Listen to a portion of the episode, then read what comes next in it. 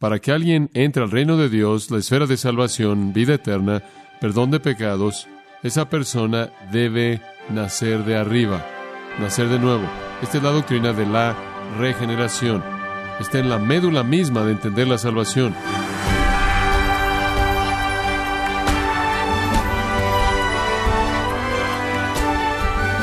Le damos las gracias por acompañarnos el día de hoy en Gracia a vosotros con el pastor John MacArthur.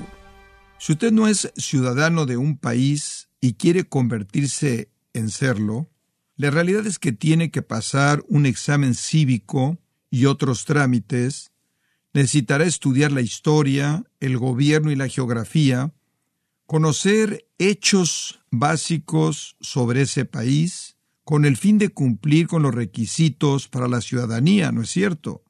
Sin embargo, no hay ningún examen como ese para convertirse en un cristiano, pero hay fundamentos que necesita saber. Dicho esto, ¿cuál es quizá el más importante de todo esto o de estas verdades, un elemento esencial de la salvación que no puede permitirse un malentendido?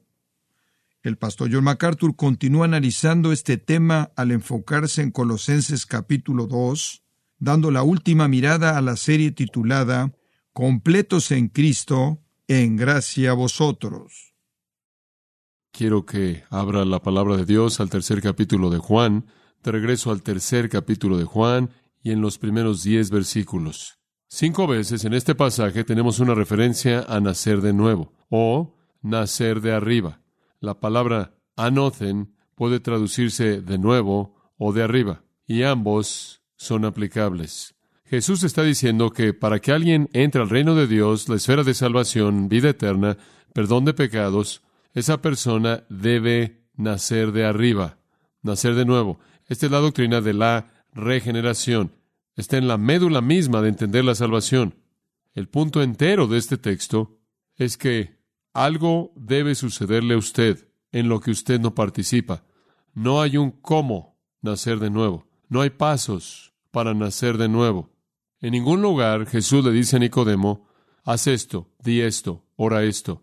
En ningún lugar le dice cómo nacer de arriba, cómo nacer de nuevo. Ahora regresemos a la conversación. Primero, la preocupación del pecador. Había un hombre de los fariseos que se llamaba Nicodemo, un principal entre los judíos. Este vino a Jesús de noche y le dijo, Rabí, sabemos que has venido de Dios como maestro, porque nadie puede hacer estas señales que tú haces si no está Dios con él. Él ha alcanzado el ápice del judaísmo y él no está en el reino y él lo sabe y su corazón está lleno de temor. Entonces aquí está en la condición cero y él lo sabe. Esa es la preocupación del pecador. Ahora llegamos a la palabra del Salvador en el versículo 3 y él dice, el que no naciere de nuevo o de arriba no puede ver o entrar o participar en el reino de Dios. Eso es regeneración. Tienes que nacer. Tienes que tener una nueva naturaleza, nueva vida, recreación.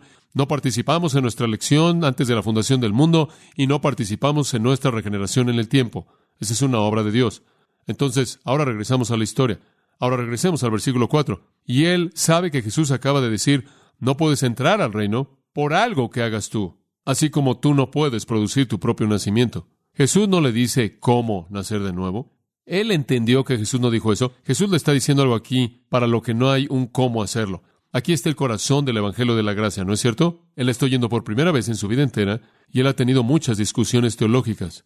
Por primera vez en su vida entera, que Dios tiene que hacer algo en su alma que es una obra de creación que desciende de arriba, en donde Él no participa en absoluto, en donde estaba la mente de Nicodemo? ¿En dónde se vivía y movía y tenía su ser? ¿En qué? ¿En dónde? En el Antiguo Testamento. ¿Acaso eso te recuerda algo, Nicodemo? ¿Acaso eso te recuerda algo? Escuche, él conoció el Antiguo Testamento.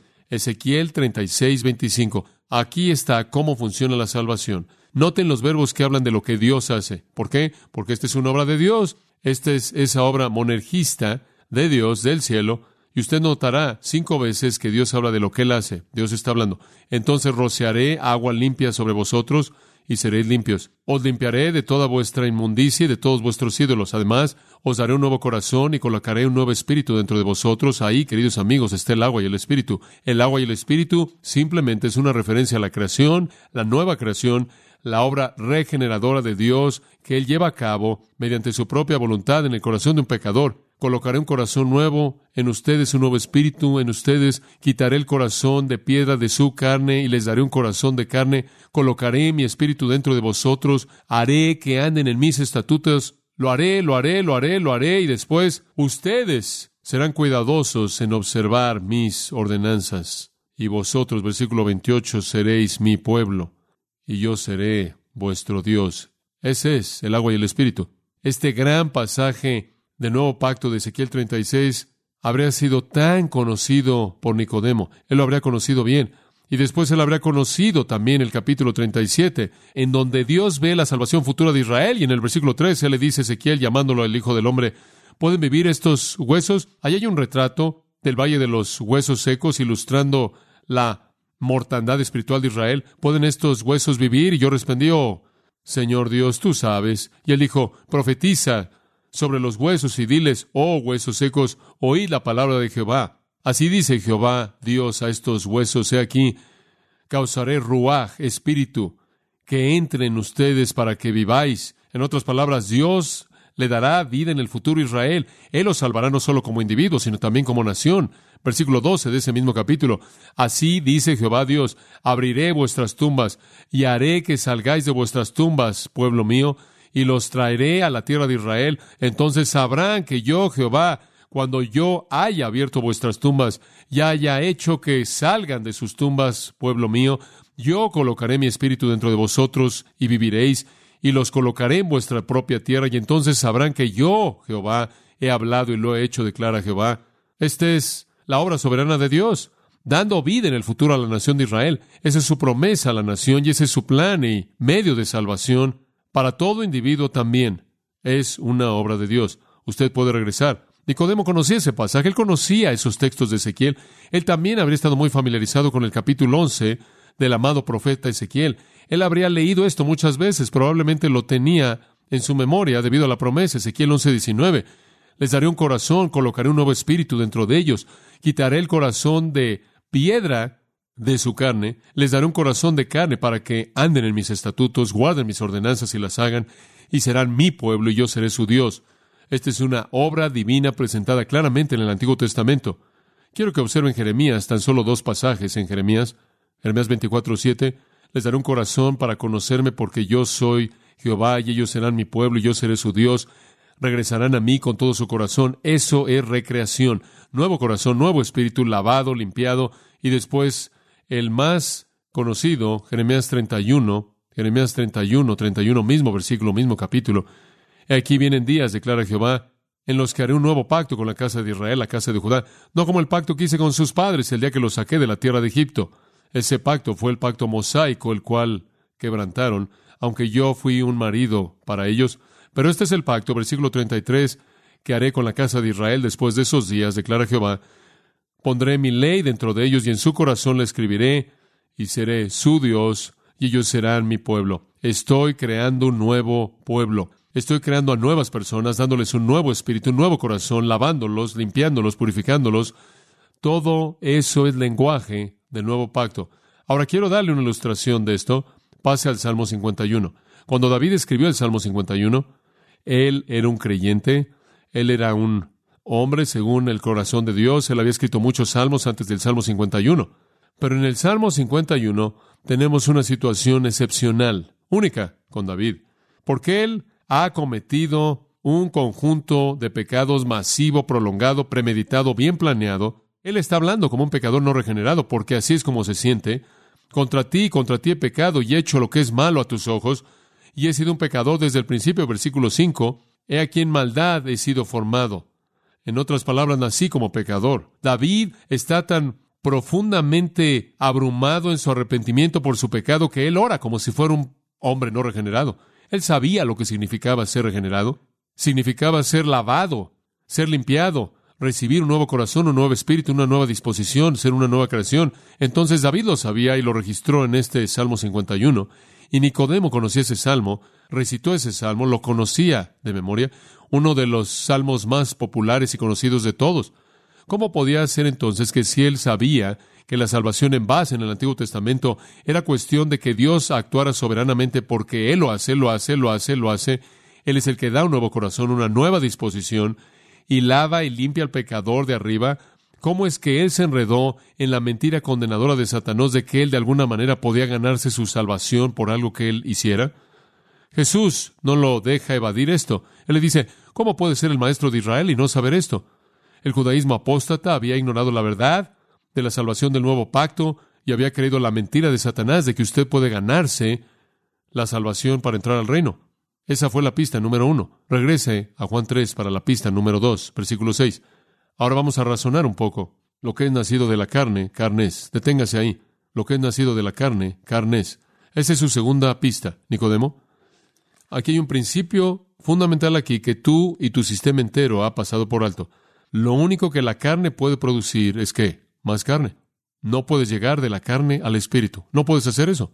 Lo que él básicamente está haciendo es condenar a Nicodemo por no entender la doctrina del pecado en el Antiguo Testamento la doctrina del Antiguo Testamento de la depravación total, la incapacidad e indisposición totales del pecador de hacer lo correcto. Nicodemo, ¿cómo puedes ser tú el maestro de Israel y no saber acerca de la salvación del nuevo pacto mediante el lavamiento de la regeneración, el lavamiento de la palabra y el que Dios dé un nuevo corazón y un nuevo espíritu e implantar el Espíritu Santo en el corazón? ¿Cómo puedes no saber que esa es una obra de Dios que está presentada por todo el Antiguo Testamento, y cómo puedes no saber que la carne solo puede producir carne. Esa es una pista. ¿En qué habría pensado Nicodemo? Bueno, regresemos para entenderlo. Una de las escrituras que él habría conocido muy muy bien sería Génesis 6, cuando Dios da sus razones por las que él va a ahogar al mundo entero. Cuando digo el mundo entero, quiero decir el mundo entero. Todos los millones de personas que habían nacido desde Adán hasta Noé, todos van a ahogarse en un diluvio con la excepción de Noé y su esposa y sus tres hijos y sus esposas, ocho personas que fueron justificadas por Dios mediante la fe por gracia, pero el resto del mundo se ahogó. ¿Por qué?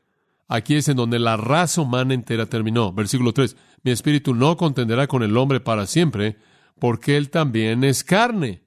Este es el problema. Ahí está la misma palabra que Jesús usó, carne. Esa es la palabra para humanidad caída, corrupta, pecaminosa. Y después en el versículo 5, Él muestra lo que la carne produce. Entonces Jehová vio que la maldad de los hombres era grande sobre la tierra y que todo designio de los pensamientos del corazón de ellos era de continuo solamente el mal. Esa es una afirmación tan clara de la depravación humana, de las más claras que usted encuentra en la Biblia. Todo designio del pensamiento del corazón de ellos era de continuo solamente el mal. La carne produce eso porque eso es lo único que puede producir. Si usted va a estar en el reino de Dios, necesita un nuevo corazón. Capítulo 8. El diluvio comienza a bajar, la raza humana entera ha sido ahogada. Llegamos al capítulo 8, esperamos un mundo mejor. Noé construye un altar en el versículo 20, toma animales y ofrece sacrificios a Dios, lo cual significa que Noé reconoce que es un qué? Un pecador, porque esa es la razón por la que ofrecía sacrificios. El Señor olió el aroma fragante y el Señor se dijo a sí mismo, Nunca más maldeciré la tierra por el hombre. Pero, por cierto, la intención del corazón del hombre todavía es mala desde su juventud. Nada cambió, excepto que Dios ya no nos ahogaría. ¿Sabías eso, Nicodemo? Claro que sabías eso. Tú sabías que nada en el hombre agrada a Dios. Nada. Debes recordar el libro de Job, Nicodemo. Debes recordar el testimonio de Job, capítulo 14, versículo 4. ¿Quién puede hacer limpio al inmundo? Nadie. Nadie. Debe recordar el testimonio de Elifaz en el capítulo 15. ¿Qué es el hombre para que él sea puro? ¿O el que es nacido de mujer para que sea justo? Ah, imposible. Uno, quien es detestable y corrupto, no puede ser hecho justo. Él debió haber recordado habilidad en Job 25. ¿Cómo puede entonces un hombre justificarse con Dios? ¿O cómo puede ser él limpio quien es nacido de mujer? Aun si la luna pierde su brillo y las estrellas no son puras en sus ojos, mucho menos ese gusano. Los amigos de Job y Job todos conocieron la teología de la depravación total. Todos la conocían. Y Job fue escrito en el periodo patriarcal, alrededor del tiempo de Génesis. Esta no es información nueva. Y después estuvo el Salmo 51.5 que le leí a ustedes, en donde David dice, en pecado me concibió mi madre. Fui inicuo desde mi concepción. ¿Cree usted que Nicodemo conoció este versículo? Isaías 64, 6. Todas nuestras justicias son como trapos de inmundicia. Todos nosotros morimos como una hoja y nuestra iniquidad es como el viento nos lleva. No hay nadie que invoque tu nombre, nadie. Tú nos has entregado al poder de nuestras iniquidades. Esa es la enseñanza del Antiguo Testamento de la depravación. Y nuestro buen amigo Jeremías no debe ser dejado afuera. Jeremías 17:9. Engañoso es el corazón más que todas las cosas y perverso. Ese es el corazón. Ahora hubo un tiempo cuando el apóstol Pablo pensó que era santo, pensó que era justo. Él realmente lo pensó. Y después cuando llegó a la verdad, él consideró toda su justicia como estiércol, dice en Filipenses 3. Pablo entendió la doctrina del Antiguo Testamento. Pase a Romanos 3. En Romanos 3, Pablo está condenando a la raza humana entera, judío y gentil, por su pecado. Él está diciendo que los gentiles son pecaminosos y los judíos son igualmente pecaminosos. Y para probar lo que está diciendo, comenzando en el capítulo 3 de Romanos, versículo 10, Pablo cita una serie entera de versículos del Antiguo Testamento, comenzando en el versículo 10, llegando hasta el 18. Todas esas son citas directas que salen del Antiguo Testamento. La mayoría de ellos de los Salmos de Isaías. Pablo dice, permítanme definir el pecado. No hay justo ni aun uno. No hay quien entienda, no hay quien busque a Dios. Todos a una se desviaron. Todos se volvieron inútiles. No hay quien haga lo bueno, no hay ni siquiera uno. Sepulcro abierto en su garganta. Con sus lenguas se engañan. Veneno de áspides hay debajo de sus labios. Su lengua está llena de maldición y amargura. Sus pies se apresuran para derramar sangre. Quebranto y desventura hay en sus caminos, y no conocieron camino de paz. No hay temor de Dios delante de sus ojos. Cada una de esas afirmaciones es una afirmación del Antiguo Testamento de la pecaminosidad del pecado. ¿Qué está mal contigo, Nicodemo? Pablo, el fariseo de antes, conoció todos esos pasajes y finalmente vio la luz. Entonces, ¿qué enseña el Antiguo Testamento? La salvación es un acto soberano de Dios por gracia que Él lleva a cabo independientemente de cualquier acción por parte del hombre. El hombre necesita un nacimiento espiritual completo. Él necesita ser lavado, él necesita ser transformado. Él necesita que su corazón sea reemplazado con un nuevo corazón, su espíritu reemplazado con un nuevo espíritu o disposición. Él necesita al Espíritu Santo implantado dentro de él si va a entrar al reino de Dios. Y eso no es algo que él puede hacer porque él es carne y la carne produce únicamente carne. Entonces, Nicodemo, ¿cómo puede ser él maestro en Israel y no saber esto? Él no deja que Nicodemo lo evada. Entonces él dice en el versículo 7, no te sorprenda. ¿Por qué te sorprende que te dije? Y ahora entra la segunda persona. Es necesario que nazcas de nuevo. No vas a entrar al reino hasta que esto te pase y no puedes hacer una contribución porque eres carne y la carne no puede hacer esto. Esta es la denuncia de toda la religión fuera de la gracia soberana de Dios y el Evangelio de Cristo. No te sorprendas. ¿Por qué te sorprendes? Tú conoces el Antiguo Testamento. Has sido cegado al creer la mentira de Satanás. No te sorprendas. Esto lleva al punto final, la preocupación del pecador y la palabra del Salvador. El punto final es la obra del Espíritu. Al final del versículo 6, lo que es nacido del Espíritu, Espíritu es. Esta es una obra que solo el Espíritu Santo puede hacer. Bueno, ¿cómo funciona esto? Versículo 8. El viento sopla de donde quiere y oye su sonido, mas ni sabes de dónde viene ni a dónde va. Así es todo aquel que es nacido del Espíritu. Ah, esta es otra analogía. Esta es otra analogía, escúchame, que quita el nacimiento espiritual de manera total de las manos del pecador. ¿Qué haces para controlar el viento? Nada. Viene de arriba, no puedes mandar al viento, no lo puedes despedir. De manera completa y total es la obra soberana de Dios. El viento es invisible, es incontrolable, es irresistible, es impredecible. No se le puede mandar que haga algo, no se aparece porque usted quiere, no se va porque usted quiere deshacerse de él. Esta es la segunda analogía que nuestro Señor usa con este rabino inteligente, brillante, lógico, para decirle que esta es una obra en la cual él no participa. Esto es gracia irresistible, como Juan 5:21. El Hijo da vida a quien él quiere. El mismo versículo dice, y Dios, quien resucitó a los muertos, da vida. Es la voluntad de Dios y la voluntad del Hijo y el poder del Espíritu. Es una obra de Dios. Está nuevo para Nicodemo simplemente tan contrario a todo lo que él ha conocido en su vida. Versículo 9. ¿Cómo puede ser esto? Digo, acabas de destruir mi vida entera, como Pablo en el camino a Damasco. Pablo dijo, todo es estiércol, toda parte de lo mismo. Nicodemo todavía no está ahí. ¿Qué puede hacer? Bueno, no puede hacer nada, no puede hacer nada. Dice usted, bueno, ¿qué le pasó? Él desaparece en el versículo 10. por el momento. Él desaparece. Él desaparece con una pregunta. Una pregunta que nunca antes había tenido en su vida entera en su mente. ¿Qué haré? Se me acaba de decir que no puedo hacer nada. No entiendo eso. ¿Qué hago? Entonces, ¿qué le pasó a Nicodemo? ¿Qué le pasó? Bueno, por ahora él desaparece, pero volvió a aparecer. Vaya al capítulo 7 de Juan. Capítulo 7, Jesús está en Galilea y los judíos quieren matarlo. Y la fiesta de los judíos, la fiesta de los tabernáculos, se acerca entonces, ellos descienden y él es confrontado una vez más por el Sanedrín. Lo quieren muerto, él está predicando y enseñando en el templo, según el versículo 28, y la gente está escuchando y están diciendo todo tipo de cosas. Algunos creen que él es el Mesías, algunos creen que él es el profeta, y en el versículo 40, este es el profeta, este es el Mesías. Y hay una división, según el versículo 43. Bueno, los líderes lo quieren muerto. Entonces, consiguen algunos guardias del templo para ir a arrestarlo, para poder matarlo. Pero querían atraparlo, pero nadie le puso la mano. Cuando llegaron ahí no pudieron. No pudieron atraparlo. Entonces los oficiales regresan a los principales sacerdotes y los fariseos, de quienes Nicodemo era uno, y les dijeron, ¿por qué no lo trajeron?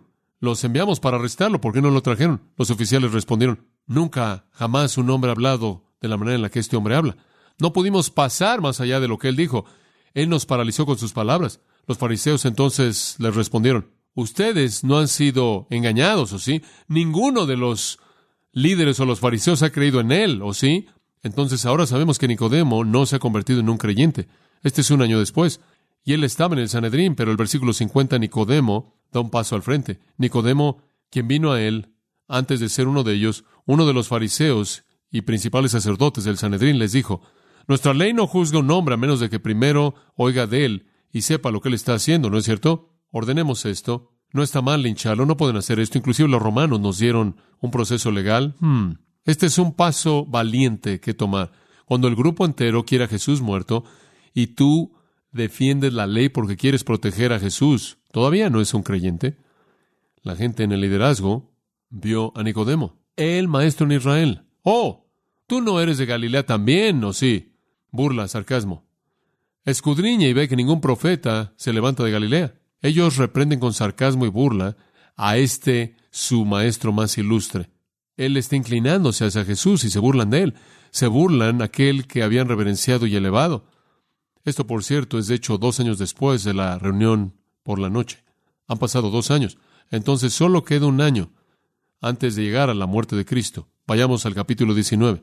Entonces, dos años después, Nicodemo todavía es un fariseo, todavía está en el Sanedrín, pero él se eleva a un punto a favor de Jesús. Vamos al capítulo 19. Jesús está muerto, versículo 38. Después de estas cosas, José de Arimatea, siendo un discípulo de Jesús, pero uno secreto por temor a los judíos, pidió a Pilato si podía llevarse el cuerpo de Jesús.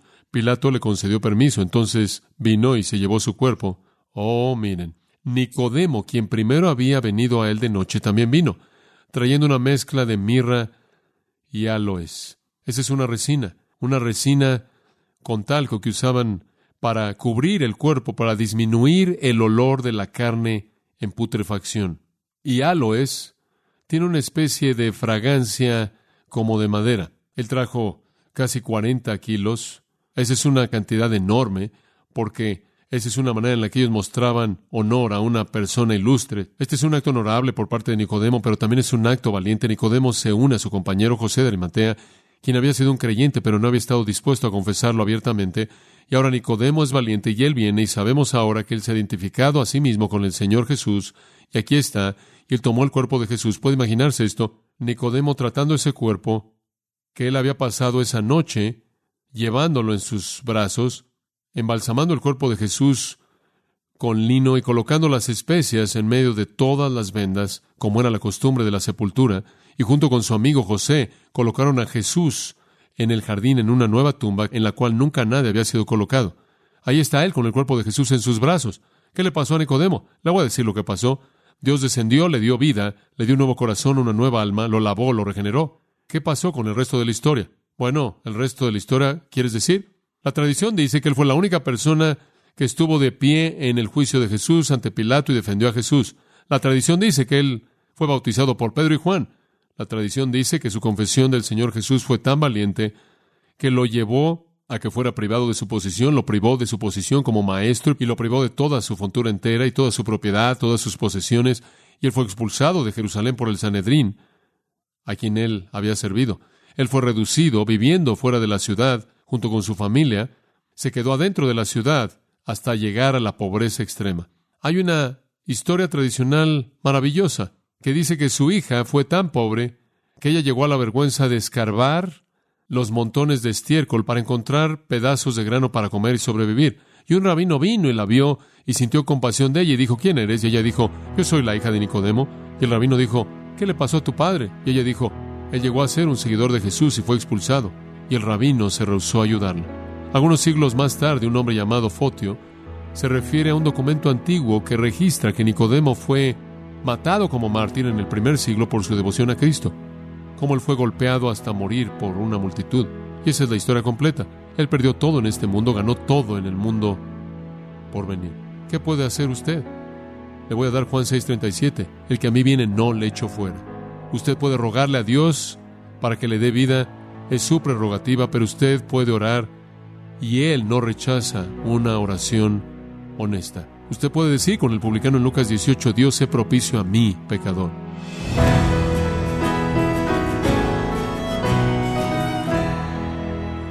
Hemos estado escuchando a John MacArthur con la serie El Segundo Nacimiento, en gracia a vosotros. Estimado oyente, recuerde que tenemos a su disposición el libro Salvo sin lugar a dudas, escrito por John MacArthur. Puede obtener su copia de Salvo sin lugar a dudas en gracia.org o en su librería cristiana más cercana. Le quiero recordar que puede descargar en audio transcripción gratuitamente los sermones de esta serie, El Segundo Nacimiento, así como todos aquellos que he escuchado en días, semanas o meses anteriores en gracia.org. Si tiene alguna pregunta o desea conocer más de nuestro ministerio, como son todos los libros del pastor John MacArthur en español, o los sermones en CD que también usted puede adquirir, Escríbanos y por favor mencione la estación de radio por medio de la cual usted nos escucha en gracia a vosotros. Es importante conocer no solo el país y ciudad de donde usted nos escucha, sino también la radio. Para quienes contactan nuestro ministerio por primera vez, pueden solicitar una copia del mensaje de promoción sin costo alguno, un mensaje por oyente únicamente. Si usted vive en los Estados Unidos o Puerto Rico, escríbanos a Gracia Vosotros, P.O. Box 4000, Panorama City, California 91412. O puede escribirnos a través del siguiente correo electrónico radio arroba gracia.org. Le damos las gracias por su tiempo y sintonía en nombre del pastor John MacArthur y del personal, y le comento que estamos orando para que Dios continúe extendiendo su gracia en usted mientras nos acompañe en la próxima edición para continuar desatando la verdad de Dios un versículo a la vez aquí en Gracia a Vosotros.